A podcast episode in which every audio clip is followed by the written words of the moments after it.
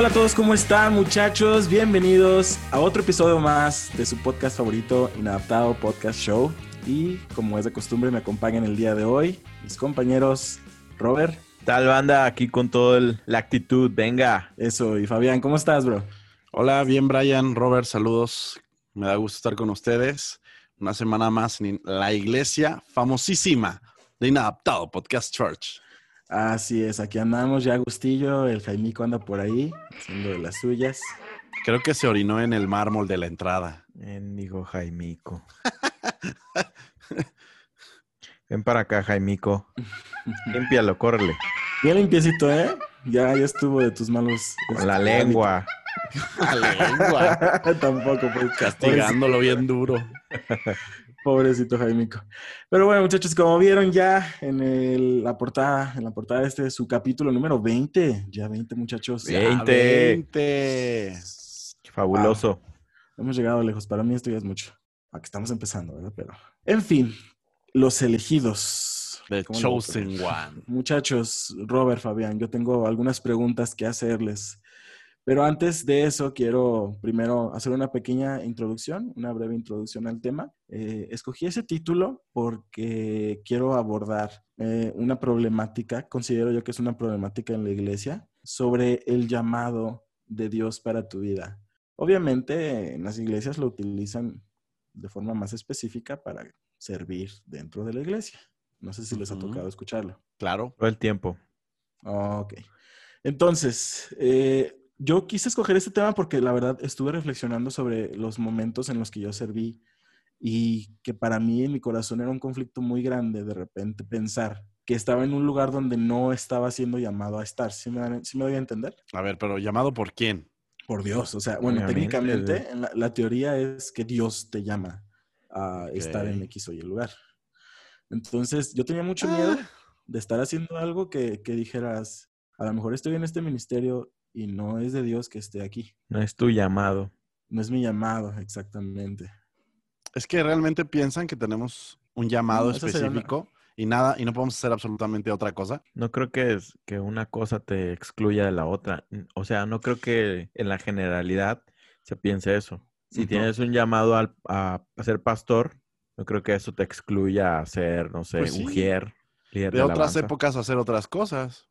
A ver, ¿qué estabas haciendo? Cuéntanos. Yo, ¿En qué ministerio estabas cuando te sentías que no estabas? Estuve en varios, la verdad. Estuve, eh, cuando me pasó eso, específicamente fue en el servicio a los jóvenes. Pero eh, como servidor de jóvenes, eras, pues hacías de todo. Estabas en, limpieza, en pues, así tal cual como un, asistente general. Pero aparte también servía en alabanza. Entonces, ah, era el tiempo en el que... Eras un barítono, ¿verdad?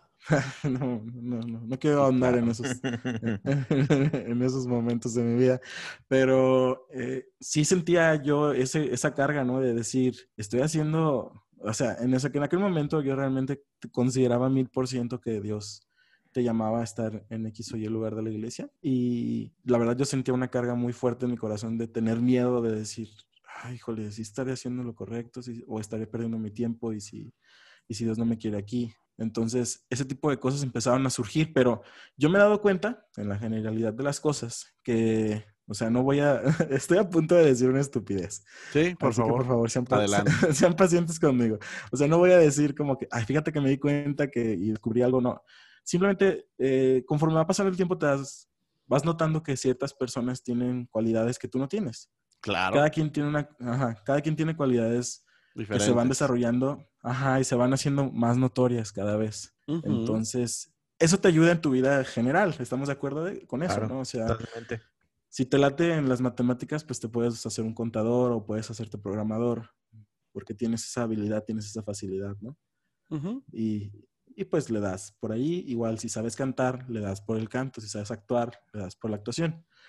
Y tu vida se va dirigiendo hacia esa, hacia esa dirección podríamos decir hasta este momento que Dios te dio ese don, ¿no? Desde nuestra cosmovisión cristiana. Ah, sí. Sí, yo creo que sí. Ok.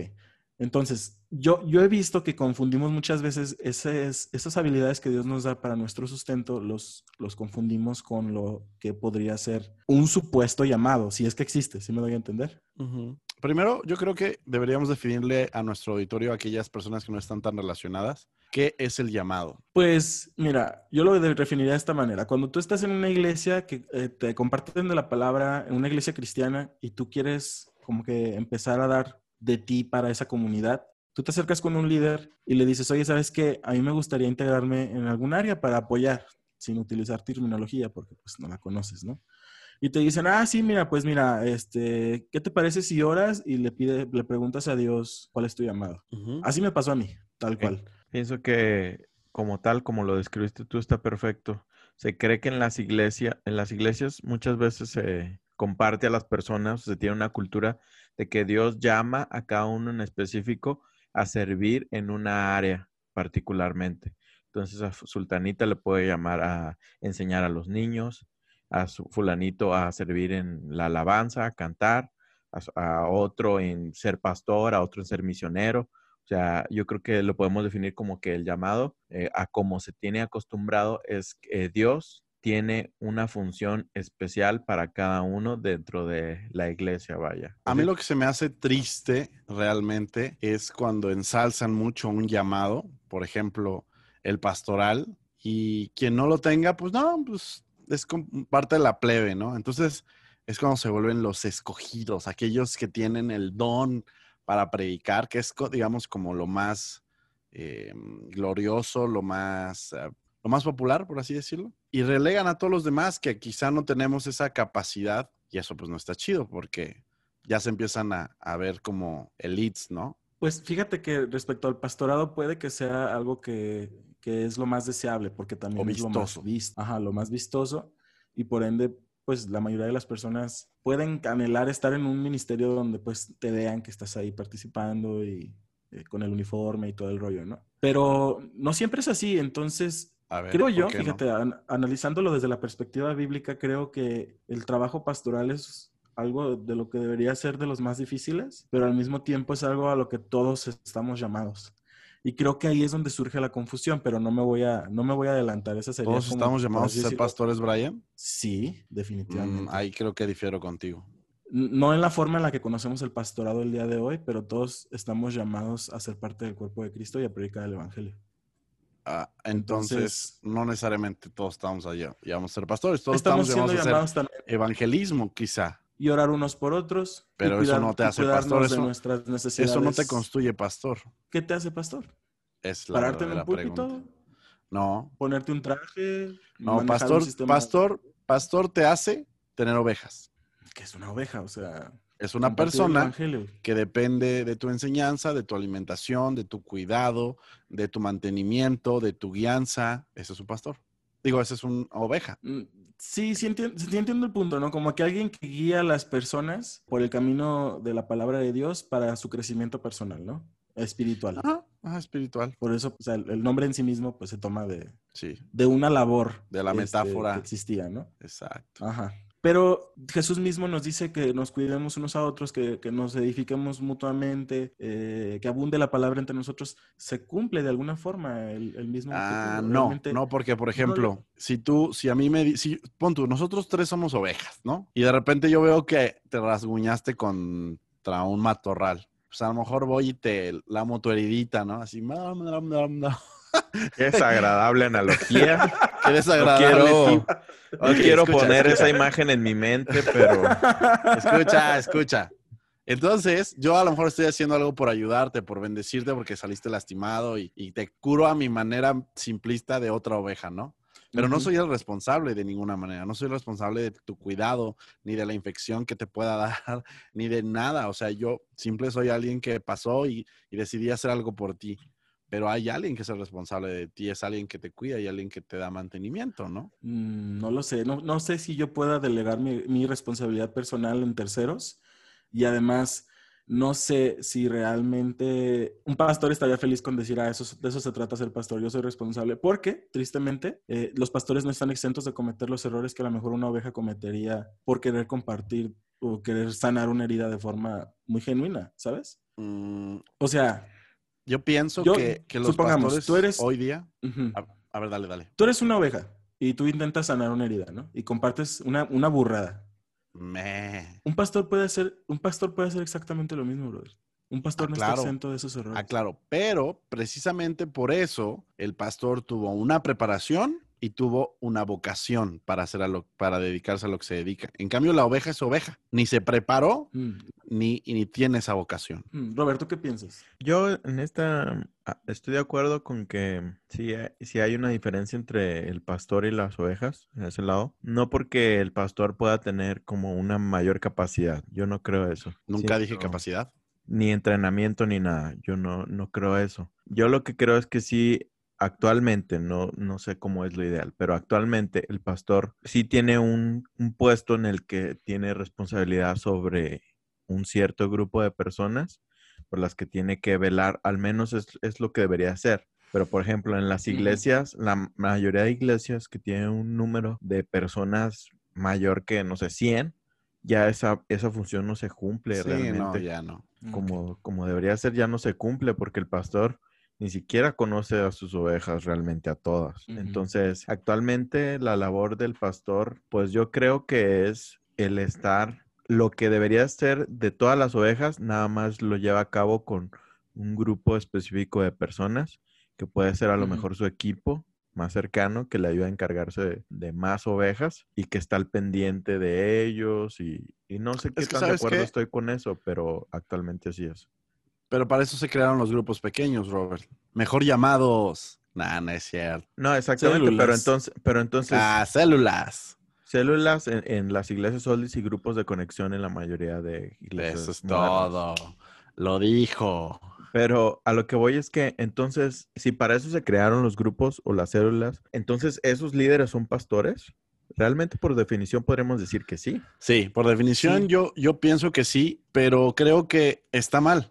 Sinceramente yo no soy muy partidario de los grupos pequeños porque mm, no tienen idea, de verdad, en iglesias grandes donde hay muchos líderes de célula o muchos líderes de grupo conexión, hay unos relajos espantosos, ¿no? O sea, se pone fea la cosa. Sin embargo, por ejemplo, creo que, que muchas veces se crean los grupos pequeños porque existen pastores que no quieren ah, o no, ya no tienen la capacidad de atender a, la- a la- tantas personas, como dices tú, Robert, más de 100 personas creo que es imposible que un pastor las pueda eh, cuidar por sí solo. Entonces dice, pero quiero seguir creciendo, pero ya no tengo la capacidad. Entonces genero gente hacia abajo que me ayude con ese pastoreo. Sin embargo, creo que a veces crecen a escalas muy rápidas en algunas iglesias y la gente que se selecciona pues no es la ideal. Entonces se le da una especie de liderazgo pastoral, quizá menos importante o menos responsa o de menor responsabilidad, pero a personas que no sabes si lo están cumpliendo bien. Sí, entonces yo, yo por ahí podremos cuestionarnos, ¿está bien que haya iglesias tan grandes? Tal vez no. Tal vez lo ideal no. sería, sería que no hubiera iglesias tan grandes. Quizá las iglesias deberían ser del tamaño que sus pastores pudieran atender a sus ovejas. Quizás la iglesia ni siquiera debería ser el sistema que conocemos el día de hoy como iglesia. Mm, ¿Por qué no? Por los mismos, los mismos errores que tú me acabas de remarcar de decir que... Pero solo, solo la estás aventando así o tienes algún fundamento. No ocupo argumentos o fundamentos para decir que eh, si tú mismo estás diciendo que eh, se ha cometido el error de crear células dentro de la iglesia, pues es un error sistemático de un pastor que no supo dar una buena dirección. Entonces, ¿qué, qué más argumentos se puede necesitar que la evidente decadencia de la iglesia en el siglo XXI?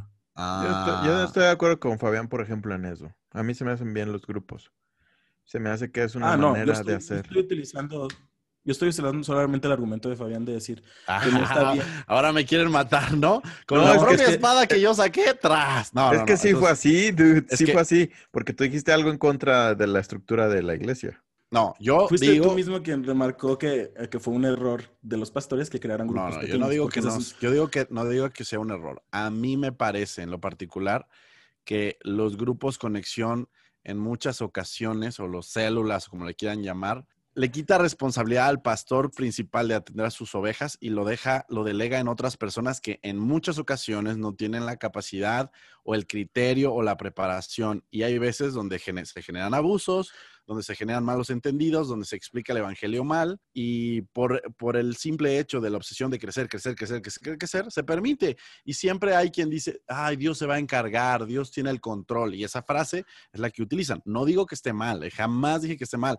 El sistema celular ha hecho crecer las iglesias, por ejemplo, en Corea de manera exponencial, cosa que no pudo haberse dado si no hubiera eh, existido esos sistemas. Ahora, yo estoy cuestionando, solo porque ha funcionado para, para, crecer de manera exponencial a las iglesias en algunos otros lados, ¿es el sistema adecuado? Yo te preguntaba si tenías alguna base, ¿por qué? Porque quería saber si tenías alguna comparativa bíblica de, de cómo se hacía antes y cómo se hace ahora. Eh, realmente... ¿Recuerdas cómo empezó la iglesia primitiva? ¿Cómo empezaron las iglesias, las primeras iglesias que, que fundó Pablo eh, a, lo largo de Asia? O sea, eso, esa respuesta yo buscaba. Pues fíjate que independientemente de si recuerdo la historicidad o no de la iglesia y cómo ha crecido, al día de hoy la iglesia sigue existiendo. Pero creo que puede pasar, Fabs, que a lo mejor estás cometiendo el error que tú mismo estás criticando de ensalzar mucho un servicio, porque la, la, la iglesia no se basa en el pastor. O sea, y jamás fue la idea de Jesús que se basara solamente en el pastor. Por eso Jesús instituyó apóstoles, pastores, evangelistas, pastores y maestros. De hecho, creo que maestros no está. Sí, sí están maestros. Sí, maestros, sí está, sí está maestros. No, pastores. ah, creo que pastores no está. Claro que sí está. ¿Sí está? Según yo sí está. Según yo sí está. Pero mi punto es ese. O sea, mi punto es que eh, el núcleo de la iglesia no debería descansar específicamente y solamente en una persona. Debería descansar en el evangelismo, en los maestros, en los pastores, en los apóstoles. Mm, Efesios 4, 11. A ver. Dice el Señor. Apóstoles, profetas, evangelistas, pastores y maestros. Ahí está. Sí, estaba, más o menos bien. sí, sí, sí. Entonces, hay, hay un grupo entero de, de, personas, por así decirlo, de, élite, o por lo menos a quienes sí se les da un sobrenombre o un nombramiento sobre su profesión. O sea, podríamos hacer una diferencia, ahí sí se me hace una diferencia clara y sana de decir, ah, pues un, un profeta es diferente a un maestro, que es diferente a un pastor, que es diferente a un apóstol. Que el día de hoy yo no veo ese tipo de, estructura en la iglesia, honestamente. A día de hoy... Solo hay eh, apóstoles. Apóstoles y pastores. Y, es que, ¿sabes qué? Ha sido... No, maestros también hay. Sí, sí hay maestros. Pero no se les denomina así como maestros. ¿No? Sí. ¿Así? ¿Y qué diferencia tiene un maestro de un profeta al día de hoy? Pues es que la función del profeta... ¿Profeta estaban dentro de los ministerios? Sí. Apóstoles, profetas, evangelistas, pastores y maestros. Oh, crap. pues es, que, la, función del profeta, ¿cuál es? Hablar, hablar palabra de Dios al pueblo de Dios, ¿no? Siempre ha sido eso. Pues ese es en el Antiguo Testamento, pero en el Nuevo Testamento tiene algún otro papel. Fíjate que creo que estoy entendiendo la diferencia. Tal vez un apóstol se dedica a predicar la palabra a pastores. El pastor se dedica a predicar la palabra a ovejas. El profeta predica la palabra en amonestación. El maestro predica la palabra como enseñanza y los evangelistas predican la palabra para acercar a los perdidos. Entonces, queremos decir que los... Entre los, maestros y pastores no encuentro mucha diferencia. Pues yo tampoco. Qué ignorantes nos hemos de ver. Pues tal vez sí, tal vez sí, pero, pero es, creo que esa es la idea, ¿no? De alguna forma expresar la opinión de una persona de a pie, o sea, realmente no quiero sentirme, bueno, pues, o sea. Me encantó tu frase, o sea, me encantó, me encantó. Un mortal cualquiera, ¿no? pero mira, Retomando, por ejemplo, lo que estábamos platicando. A, mí, Fabián, se me hace un poco eh, contradictorio lo que mencionas. Porque dices, dices que no se te hace tan adecuado las, los grupos de conexión o las células, porque crees que muchas veces eh, hay personas que o, se, se, llevan a cabo abusos de poder o cosas inadecuadas por las personas que están al frente de esos grupos. Y es como presentar a una superioridad de que el pastor no puede tener ese tipo de cosas. Sí, claro que lo hace. Entonces, hay la misma posibilidad que otro, alguien más esté adelante que el pastor. No, no, ¿por qué?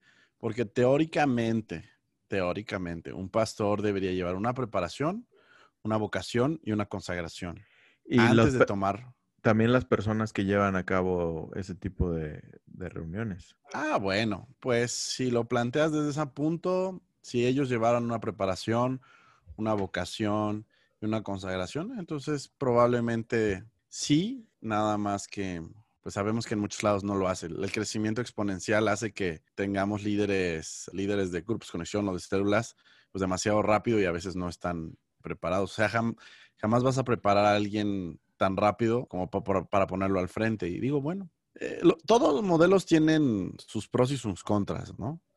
Eh, Como lo mencioné, han hay iglesias que han crecido muchísimos por ese modelo, pero también pues en ese modelo encontramos algunos problemas, ¿no? Sí, así es. Para mí mi conclusión es esa que no, no sé qué tan bueno sea el tener mega iglesias. O sea, si de todos modos las vas a seccionar por grupos, ¿para qué quieres una iglesiota? Sí, estoy de acuerdo, porque realmente no creo que sea una opinión que deba generar controversia alguna el decir, la iglesia nunca estuvo diseñada para ser como edificio a un lugar enorme. Realmente creo yo que se puede hacer iglesia en un grupo pequeño, en, un grupo eh, donde puedas conocer a los demás y de verdad dar tu vida y conocer a las personas y que haya un compromiso. Yo creo que es más fácil o es más, sí, es más fácil pues realmente cuando tienes una super iglesia donde no tienes un compromiso con cada uno de los congregantes más que pararte, eh, hablar por una hora, una hora y media. Y lucir increíble. Nada, una hora y media, nadie predica una hora y media.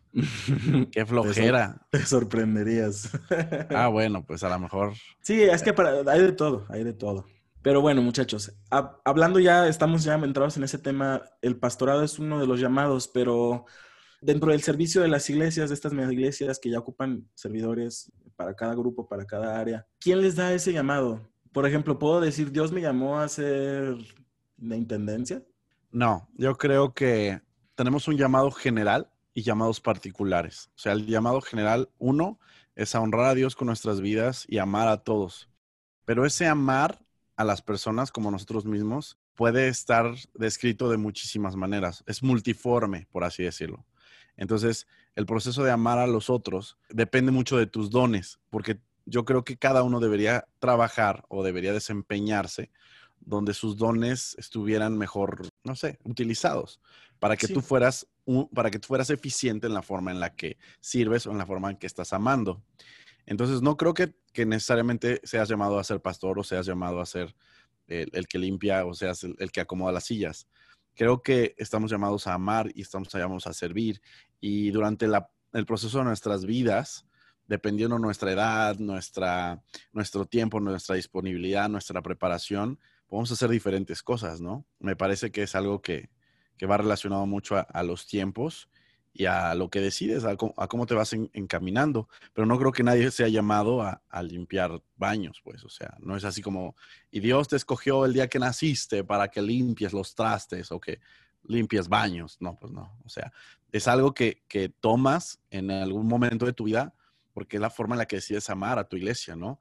Por la preparación que tienes, por los gustos, por la capacidad, alguna capacidad que tienes. No sé. Entonces no, no crees en general en los llamados específicos. creo en las, eh, creo que Dios da dones a cada uno de nosotros y nosotros decidimos cómo utilizar esos dones y ya nos encaminamos en algún ministerio. O sea, tú ves tus habilidades y creo también hay gente que terqueó, no tiene los dones y se mete en ministerios que no, que no debería estar. No- alabanza. Dilo, ¿Eh? en alabanza. Dilo, se No, no, en no. Y creo, creo que hay gente que, Y cantan horrible. pues también, ¿no? Sí O sea, pasa, claro y hay gente que enseña, ajá, y, y hay sí. pastores que enseñan muy mal o maestros que enseñan muy mal. O que sea, te duermen, brother. Te duermen O que por completo. deja tú que te duermen, porque aún Pablo te dormía. O sea, y eso, y vamos a entrar en una polémica muy dura. Pablo te dormía, un vato se le murió. Ah, se pero eso, eso estás de acuerdo que no necesariamente es culpa de Pablo. No, no necesariamente es culpa de Pablo, pero, pero si lo marca la historia, es una implicación que, que, que- que nos quieren decir que Pablo, pues no tenía a lo mejor mucha presencia física, no tenía mucha capacidad de oratoria, ¿no? Que era muy letrado, que conocía muchas cosas, pero hay dos, tres sesgos en la Biblia, dos, tres rasgos en la Biblia que te dejan ver que a lo mejor no era el mejor eh, eh, compartiendo de manera oral su conocimiento. Entonces, No pero sí creo, ¿eh? No estoy de acuerdo con eso. Porque llegó tanto a fundar tantas iglesias que para mí, y a establecerlas y a consolidarlas, que para mí alguien que haga eso debe de tener, no quiero decir que específicamente sea un gran orador, pero un nivel mm, no malo. Ah, no, no digo que sea malo. Tampoco lo dije. Pero no me recuerdo en qué carta ah, a los filipenses. No, no recuerdo qué carta. Pero les, les dice que él no llegó con, pal- con, con palabras disuasivas ni con argumentos humanos. De alguna manera estaba describiendo que él frente a los oradores de esa época, que era la corriente griega que, que, que llegaba, la corriente de oratoria, eh, él a lo mejor no estaba tan bien parado, ¿no? De hecho, en alguna carta también eh, le dicen a Pablo que, que se dice entre los hermanos de esa iglesia que tiene una presencia física muy eh, ínfima, ¿no? Entonces, la Biblia te da dos, tres rasgos de que a lo mejor no, era, no tenía la mayor presencia física delante de la gente, ¿no? Pero obviamente el poder y el conocimiento y la forma en la que él expresaba el Evangelio por medio de acciones, de cosas visibles, pues era, era, era impresionante. Entonces, el punto era que yo creo que hay gente que toma ministerios a los cuales sus dones no, no eran exactamente esos. Sí, sí pasa, pero, o sea, mi pregunta que te dice, entonces sí no crees en llamados específicos. No, no creo en llamados específicos. Ok, ok. Yo estoy a favor de Fabián. Yo tampoco creo en llamados específicos. Yo fíjate que no me siento tan, no sé, adentrado en esa doctrina como para decir, tener una postura tan tajante. Sí me inclino eh, igual a ustedes. La verdad no, no me da indicios de que, de que Dios te llame así a una cosa en específico, pero veo algunas cosas medio de que me pueden dejar ver que tal vez sí. No lo sé. Eh, sin embargo, lo que sí creo y que merece la pena a mi punto de vista mencionar es que, que sí le damos mucha importancia o sí le damos bastante atención al mencionar eso.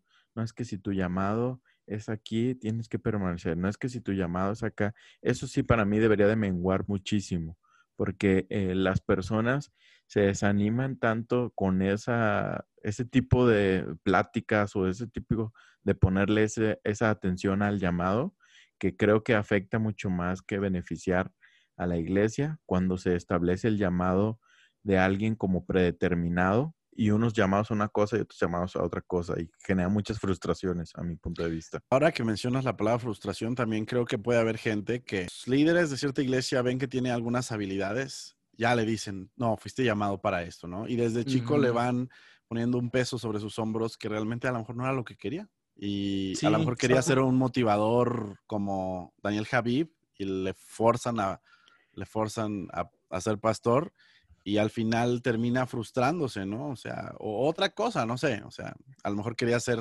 comentarista deportivo, no sé, X, cualquier otra cosa. Sí, es que puede ser, puede pasar. Sí, puede ser. pero Quería ser el próximo José Ramón. Lo que tú comentas, Brian, actualmente, ¿cómo, ¿quién establece los llamados? ¿Cómo es que pasa? ¿O cómo les ha tocado ver? que se ha, se ha mistificado mucho ese, ese rollo de los llamados para beneficio de las iglesias. Creo yo que se ha dejado de lado la intención original, que era edificar la iglesia desde persona a persona, y se ha vuelto más como una herramienta de control sistemático para que la iglesia tenga áreas donde la gente se pueda desarrollar, pero que todo sea dentro de ese edificio, ¿sí me doy a entender? O sea, si tú vas a servir en jóvenes, los jóvenes van a estar en la iglesia. Si vas a servir en alabanza, en la iglesia. O sea, tú no puedes cantar a Dios, por ejemplo, estoy seguro que si una persona que está en la alabanza va con el pastor y le dice, pastor, quiero abrir mi canal de YouTube, quiero subir videos, yo cantándole a Dios, muy probablemente estoy casi 100% seguro que el pastor le va a decir que eso no está bien. ¿Por qué? Este. No, no, no. Porque. Los relevantes no, harían eso. No sabemos. Este, bueno, tal vez no. Tal vez no, pero en es mi que caso. Estás muy sesgado, día, amigo. Tal vez, tal vez. Pero creo yo que la, la, razón por la que le dirían que no es que dicen que no puedes, ahora sí que negociar. Servir a dos amos. Hacer ganancias no, no, baja a, Dios y a las riquezas, ¿no? O sea, que si Dios te dio el don, te lo dio de gracia y lo tienes que dar de gracia. Y no está chido que hagas dinero con, con el don. Yo estoy de acuerdo con Brian que puede, que es muy probable que eso pase, ¿eh? Fíjate que yo he escuchado iglesias que hay personas que tienen proyectos así pues, personales. a un programa, un podcast mismos o otras cosas que les dicen, ¿sabes qué? No apoyamos tu proyecto y por lo por lo mismo, no, no, no tienes todo nuestro apoyo. Ah, es que una cosa es, no apoyas tu no apoyamos tu proyecto por la naturaleza del proyecto, porque no estamos de acuerdo en lo que estás haciendo. Y otra cosa es que nada más no te apoyamos porque vas a hacer, vas, o sea, lo que, a lo que iba Brian es que si esta persona piensa monetizar su canal por lo que canta y por, y por hacer alabanzas, Entonces ahí le iban a decir, no puedes servir a, Dios y a las riquezas. Yo creo que la Mm. única forma en que en algún punto te dirían, no hagas esto, es porque le vas a dejar de poner atención a la iglesia. Y, y obviamente, si eres un servidor importante, van a decir, ¿sabes qué? No quiero que le inviertas tiempo a otra cosa cuando aquí te necesito. Sí, pero en, ambas, en ambos ejemplos está mal para mí. ¿En cuál ejemplo? En el que tú Eh, estás diciendo Sí, y en el que yo dije. también estoy de acuerdo que esa debería ser la postura de la iglesia. O sea, la iglesia no debería obstaculizarte a ti solo porque interfiere con sus beneficios como iglesia. Pues Si en algún momento, yo creo que el servicio es voluntario, entonces muchas veces se, ha- se te aplican la de, es que tienes que ser responsable, pues tú ya tienes tu compromiso con el Señor. Yo- El compromiso no es conmigo, es con Dios y te hacen sentir mal. yo solo dije que pueden ser, pero ya sinceramente, por ejemplo, donde yo voy, cada una de las personas que están ahí tienen proyectos personales y yo no veo que nadie les diga nada. Ah, qué chido. La verdad me da gusto porque siento que la iglesia no tiene que tomar parte en eso. Y fíjate que aparte de eso, yo lo hablo porque específicamente el don, el don de, de la cantada, por así decirlo, la habilidad de cantar, es algo muy conflictivo porque como está relacionado con alabar a Dios, se crea esa hipocresía de decir, si tú cantas, no puedes vender tu música, pero si yo predico, sí puedo ganar de la palabra que estoy predicando. ¿Quién dice eso? Créeme, hay muchas iglesias, si tú quieres solis, de las cuales no, no eres parte de este cáncer horrible, pero hay muchas iglesias que, sí, de verdad, hay muchas iglesias Es que es algo real, o sea, probablemente en tu iglesia no, Fabián, pero en muchas iglesias sí. No, no podemos desacreditar que pueda pasar. No, Ni no, no, no, o solamente sea- decir que en oldies y relevantes, ¿no? Yo creo que también en relevantes. Estoy impresionado, o sea, estoy impresionado por las cosas que dices. De hecho, eso, eso no lo había escuchado, a lo mejor jamás habías estado tan cerca de eso, pero sí, o sea, qué mala onda que, que no te dejen... O sea, pero si los cantantes cristianos lucran con su... Ah, claro, pero de Como no es canto beneficio para la iglesia, pues ya Ajá. es lo que pasa. O sea, también much- hay maneras en las que, maneras pasivas de un poco manipularte. O sea, Ah, claro. no necesariamente tienen que decirte, no puedes hacer esto, te pueden decir, ah, pues está bien, hazlo, nada más aquí ya no puedes hacer esto o aquello, ah, está bien, hazlo, nada más aquí, pues quién sabe cómo te vaya a ir. Y eso es, es una manera pasiva de estar muy en contra también, ¿no? Ujú. Sí, y también te aplican la de, pues óralo, y si realmente pues Dios te, Dios te llamó a eso, pues adelante, ¿no? Pero si Dios no te llamó, pues realmente, pues no creo que prospere. O sea, te empiezan a, a manipular psicológicamente. Yo te puedo hablar así de un caso personal que conocí a la persona de la que te voy a hablar, así frente a frente, era un líder de la iglesia en la que iba donde con mucho orgullo y lo respeto, la verdad se me hace muy loable, pero él habla, o se habla de él, no lo dice él de su propia boca, pero cuando hablan de esta persona, dicen, este fulanito rechazó un contrato con Sony Music y rechazó tantos miles de dólares y casas porque se rehusó a firmar el contrato para grabar un disco con Sony Music de música cristiana. No, hombre, no, lo, lo respeto mucho y lo quiero mucho, la verdad. Este, Tú sabes quién es, ¿para qué te Yo sí, yo sí sé. Yo fui a una Entonces- iglesia donde la hija del pastor cantaba increíble y la, la llamaron de una disquera para cantar música secular y el pastor también llegaba un momento a, a decirnos a todos, estoy orgulloso de mi hija porque ella está poniendo a Dios primero. Y digo, ahí no sé, ¿Pero estás poniendo a Dios primero? no lo sé. O sea, imagínate, imagínate esto, bro. Si tú eres un, un programador y de repente Google te manda una oferta de trabajo, te vas a tener que cambiar de ciudad, pero te va a ir muy bien y es el don que Dios te dio. ¿Qué, qué, honroso tiene decir, ah, lo rechacé para seguir en mi iglesia de 50 personas? O sea, Creo que es patético eso. realmente, o sea, si Dios te dio ese don y si puedes ganar dinero con eso, o sea, yo creo que está en tu conciencia si, si tú quieres cantar reggaetón o lo que sea cada quien, ¿no?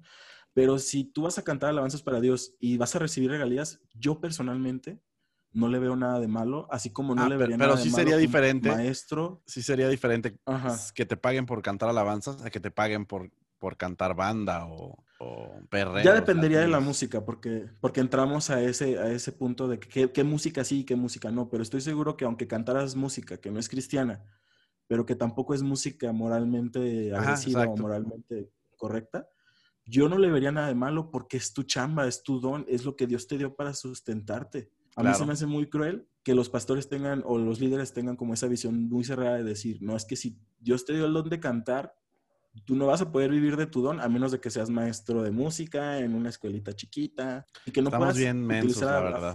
Tristemente, por eso te digo.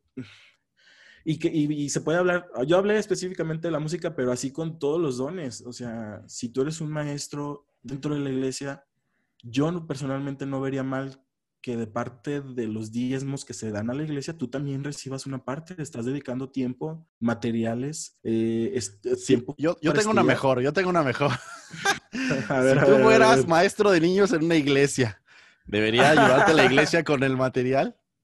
Ah, pues, claro. Totalmente. Yo estoy a favor, Totalmente. sí. Sí, Porque- ti, Y debería amigo que nos escuchas, no te apoyan con el dinero para tus manualidades, para tus clases de niños en la iglesia. Amigo, date cuenta. Abre los Sí. ojos. Mira, ánimo y échale ganas. Ah, ánimo y échale ganas. Ánimo, pero sí se puede, la verdad, o sea, sí se puede que, que tú pongas de tu bolsa y eso, pero también se puede que el pastorado diga, oye, pues vamos a darles un apoyo a los que están sirviendo ahí, ¿sabes? O sea, yo sé que van a sacar el argumento de, no, es que lo van a hacer por el dinero. Dude, creo que también los pastores lo hacen por el dinero, ¿sabes? O sea, ok, sí, amas a las, a las ovejas y todo, pero tienes familia y tus hijos comen. Entonces, no tiene nada de malo que si vas a cobrar por predicar, pues también le des, a lo mejor no ganan lo mismo que tú si tú quieres, ¿no? Porque, pues, porque pastor, pero si tienes a gente de maestros, de evangelistas, pues tú como iglesia cubres sus necesidades. Esa sería mi perspectiva. Totalmente. O sea, porque muchas veces se tiene miedo de decir eso. Se tiene miedo de decir, estás cobrando por predicar, pero esa es la realidad. Aunque se le quiera decir de otra manera, estás cobrando por algo que tú haces, porque si cobras, o sea, Sí, es claro. tal cual eso, ¿no? Pues sí. Sí, y, y la Biblia lo dice, no le pongas bozada al güey que trilla. Pues para mí trilla igual un vato que, que prepara su prédica dos días que un maestro que prepara su clase dos días. Mi pregunta es, ¿podríamos los predicadores empezar a buscar únicamente el dinero? O sea, si se hace esto por evitar el vicio de buscar el dinero al momento de la predicación, ¿sería, sería justificable ¿Qué? evitar que se le pague a los predicadores? Yo creo que sí, yo creo que podría haber, podría haber un sistema en el que, en el que los predicadores no, no cobraran, ¿eh? Eh, Pero ah, entonces tampoco deberían cobrar los músicos, sí, de y acuerdo. tampoco deberían cobrar. Nadie, nada, nada que hiciéramos para Dios podríamos cobrarlo. Pero, por ejemplo, si yo soy pastor y los domingos predico, pero entre semana doy coaching, ahí sí lo cobro con fuego y utilizo De los mismos acuerdo. principios, los mismos principios bíblicos del domingo, los utilizo en la semana para cobrar mis, mi coaching, solo sin mencionar a Dios. ¿Y estaría mal? Yo digo que no. No, pues si ese es tu trabajo, es tu Ya trabajo. tengo una idea de negocio.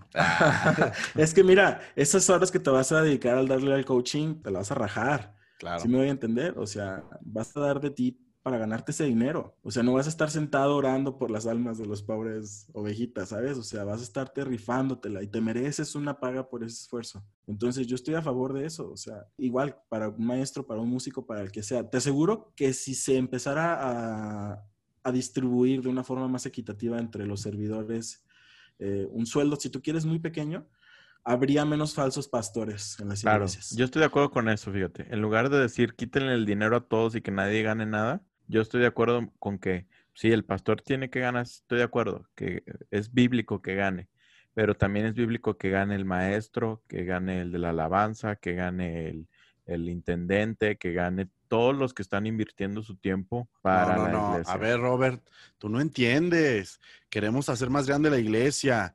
Queremos poner baños limpios, luces, humo. Ah, eh, no, pues claro que se puede también. a- hacer un auditorio más grande. Y así no se puede, repartiendo No. la lana, así no. Se puede, se Mira, puede. Estoy jugando. Pueden hacer algo, pueden hacer lo que hicimos en el Inadaptado church. Con- Contratamos simios mayordomos, ellos no Ah. nos cobran. Son ujieres. Ellos nos piden, Simios nos ujieres. piden comida.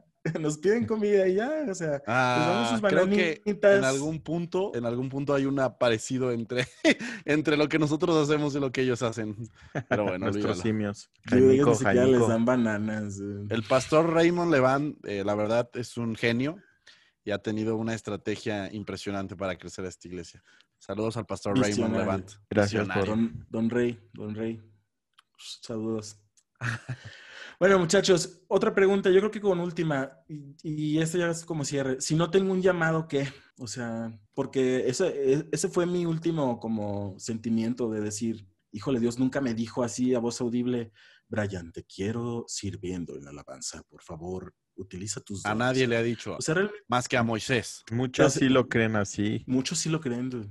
Pues qué locos. muchos sí lo creen. ¿Quién sabe? Yo como te digo, no podemos encasillar a que Dios no pueda hacerle eso con algunas personas. Po- Pongamos que sí existen. Es que mira, sí existen los. Es que mira, creo yo que nos vamos mucho al Antiguo Testamento cuando Dios le habló a Moisés, cuando Dios le habló a Abraham. Y queremos replicar eso en nuestras vidas y decir, ah, Dios me habló y me dijo que fuera y hiciera esto, ¿no? Pero realmente no siempre es así. Entonces, si yo no tengo un llamado, pero tengo un don, yo creo que, que ese debería ser como el balance de decir, ¿sabes qué? Dios no me ha dicho, pero soy bueno en esto y voy a dar mi tiempo para la iglesia para amar, a, como dice Fabián, amar a mis hermanos, sirviéndoles en lo que soy bueno. No, y no tiene que ser en la iglesia. Yo creo que todos, repito, todos tenemos un llamado para usar nuestros dones para amar y servir a los demás.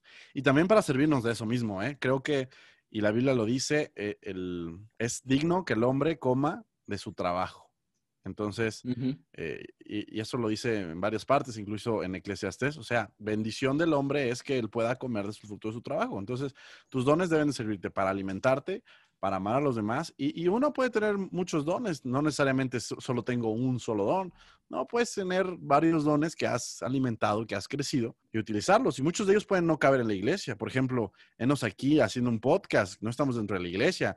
Y creo que ninguna de nuestras iglesias está consciente eh, a plenitud de lo que estamos haciendo. Y quizá podrían estar, hasta no estar de acuerdo, pero aquí estamos tratando de hacer algo, ¿no? Sí, estoy de acuerdo con eso. Yo creo que el, no podemos cerrarnos para un lado y para otro, en el sentido de que no hay una regla en general, pero sí romantizamos mucho también el llamado y nos casamos con él como una idea muy utópica, muy embellecida de que, ah, yo tengo el llamado y yo sé que Dios me va a llevar a ese lado. Entonces, si alguien te dio a ti un llamado de ser pastor, y te encuentras con trabas y, y ves que no es lo tuyo, una y otra vez te das de topes, pero tú sigues romantizando la idea del llamado, ahí hay un grave problema. La manera en la que se transmiten esos llamados para mí sería como la que debemos de ajustar. Si alguien te los dice, si tú solo de repente los obtienes de una manera u otra, lo más peligroso para mí es si alguien te da llamados, que tampoco encapsulo en que no, que nunca alguien de manera correcta te va a dar un buen llamado y que Dios le hable para darte un llamado, pero creo que es muy peligroso cuando eso pasa. Realmente creo que es algo que sabes en tu corazón y es algo que pasen los años, pasen tus etapas. Tú sabes que te gustaría, por lo menos en una etapa de tu vida, desempeñar cierta función. Porque también un error que creo que tenemos es que hacemos los llamados vitalicios. Fui llamado para pastor y ya hasta morir, hasta los 99 años, quiero ser pastor y quiero que me siga manteniendo en la iglesia. Y Que el llamado es irrevocable, dude. no, no, no, pero una cosa que yo tengo un llamado sobre cierto periodo de mi vida y otra cosa es que ya tiene que ser hasta que me muera. No, yo creo que también, como les menciono, o sea, quizá en cierto periodo de mi vida soy pastor, en otro a lo mejor soy evangelista, en otro sirvo para educar a niños, no sé, o sea, y ni siquiera tiene que ser hasta la tumba, ¿no?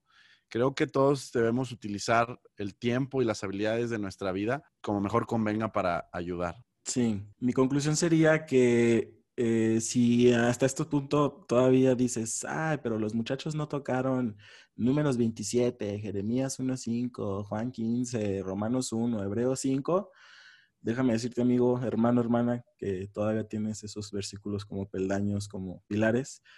Estúdialos y te vas a cuenta que todos los versículos o la mayoría de los versículos que en la Biblia están relacionados al llamado, por lo menos en el Nuevo Testamento, son dirigidos al Evangelio, son dirigidos a predicar la palabra y no precisamente solo como pastores. Entonces, si tú tienes un don y quieres darlo y quieres ofrecerlo, o en el- con el tiempo vas desarrollando nuevos dones y los quieres ofrecer, ojalá, espero, por así decirlo, oramos para que Dios te abra puertas y, y ten- y estés en un entorno donde se te permita y que en tu ecosistema no exista esa toxicidad oldie que se ha permeado en, decir, nada, es que si Dios no te confirmó en una oración y a través de cinco versículos, este, pues es que no, así no se puede, porque realmente, realmente no es así. Yo creo que no es así, y por lo menos es mi conclusión personal. Pero bueno, muchachos.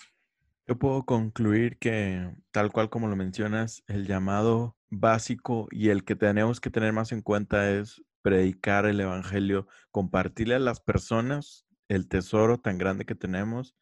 Yo también mismo puedo ver que cuando se menciona en la Biblia llamado es mucho mayor. Cuando se habla de, evangelismo, como lo mencionas, también he visto llamado a la santidad para beneficio nuestro y beneficio de los que nos rodean, llamados a comportarnos como hijos de Dios de manera santa, también bíblicamente varios versículos. Entonces, para mí esos dos llamados son los más importantes eh, debemos dejar de romantizar tanto los otros llamados, no cerrarnos ni amargarnos a los ministerios, sí, estar contentos por servir, estar contentos por participar en tu iglesia, pero dejarnos de cosas tan místicas como ya lo hablamos y tan románticas en ese sentido, porque una caída puede llevarnos a tropezar muy fuerte y, y a lastimarnos a nosotros mismos. Sí, yo también creo que el romanticismo en algunos aspectos del cristianismo puede ser muy perjudicial. Puedes terminar con gente muy frustrada, con gente que tomó caminos incorrectos y con, no sé, una, a, veces personas haciendo cosas para las cuales no tienen ni las habilidades ni la vocación. Creo que la vida te, regala muchas etapas bonitas donde te puedes dedicar a hacer muchas cosas, de utilizar tus dones, eh, utilizar los recursos que tengas en cada momento y pues disfrutarlo. Al final estamos llamados a disfrutar gran parte de, lo que hacemos, ¿no? Así es, Fabs. Y pues bueno, muchachos, este fue el capítulo número 20 de Inadaptado Podcast Show. Algo tranqui, algo más reflexivo, algo relax. Este, y pues bueno, eh, hicimos una encuesta en nuestro Instagram y pues Fabs, no sé si nos quieras compartir los resultados de esa gran encuesta. Sí, hicimos una encuesta en Instagram sobre el episodio pasado. ¿Se acuerdan cómo se llamó, eh, se llamó el episodio pasado? Santas palabrotas, Batman. Santas palabrotas, exactamente. Y una de las cosas que me pareció que fue más controversial era si la palabra güey era una grosería o no. Hicimos una encuesta el día de ayer, me parece, y los resultados al día de hoy resultó que 33% de las personas que eh, acudieron a responder dijeron que no era una grosería y el 67%, no, al revés, papi. Al revés. El 33 dijo que sí era una grosería y el 67% dijo que no una grosería. Entonces, gracias a todos por eh, darnos sus comentarios. Para nosotros es importante escucharlos. Y cuando tengan oportunidad, dense una vuelta a nuestras redes sociales, en Instagram, en Facebook, en Twitter, en YouTube. Síganos, escuchen eh, los capítulos si pueden. Y eh, si pueden darnos en algún momento una retroalimentación cuando lancemos una pregunta, sería increíble. Muchísimas gracias. Y pues bueno, muchachos, esto fue Inadaptado Podcast Show, episodio número 20, y con eso nos despedimos. Cuídense mucho, un abrazo. Vámonos, vente Jaimico, vente, ciérrale la puerta. Vámonos, bye. Hasta luego, los queremos.